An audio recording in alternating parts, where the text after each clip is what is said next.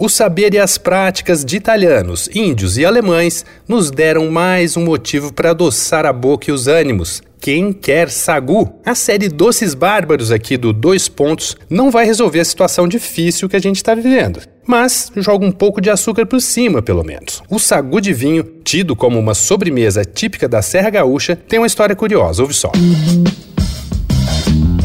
Dois pontos. Uma conversa sobre quase tudo com Daniel Almeida.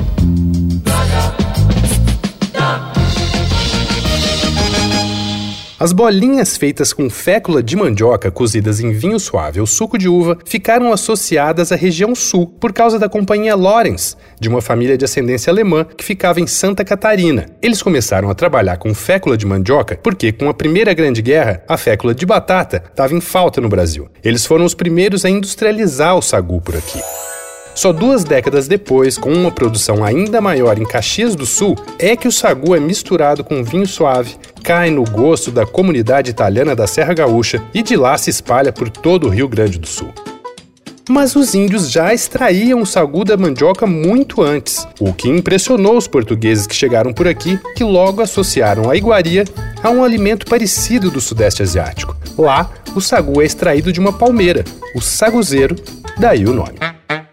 Mas, de acordo com o colunista gastronômico Dia Lopes, o sagu de vinho não foi inventado na Serra Gaúcha. Uma versão da sobremesa apareceu no Doceiro Nacional, um dos mais antigos livros de receitas publicados no Brasil, lançado em 1883. Combinava sagu, passas, amêndoas, coco ralado, açúcar e, naturalmente, uma garrafa de vinho tinto.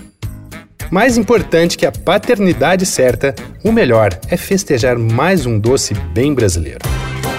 E para você, o Sagu está na lista de boas pedidas para segurar a ansiedade nesses tempos incertos? Entra lá no arroba Danico Illustration. Você também pode ver minhas ilustrinhas inspiradas na série Doces Bárbaros. Eu sou Daniel Almeida, dois pontos. Até a próxima. Você ouviu Dois Pontos, uma conversa sobre quase tudo com Daniel Almeida.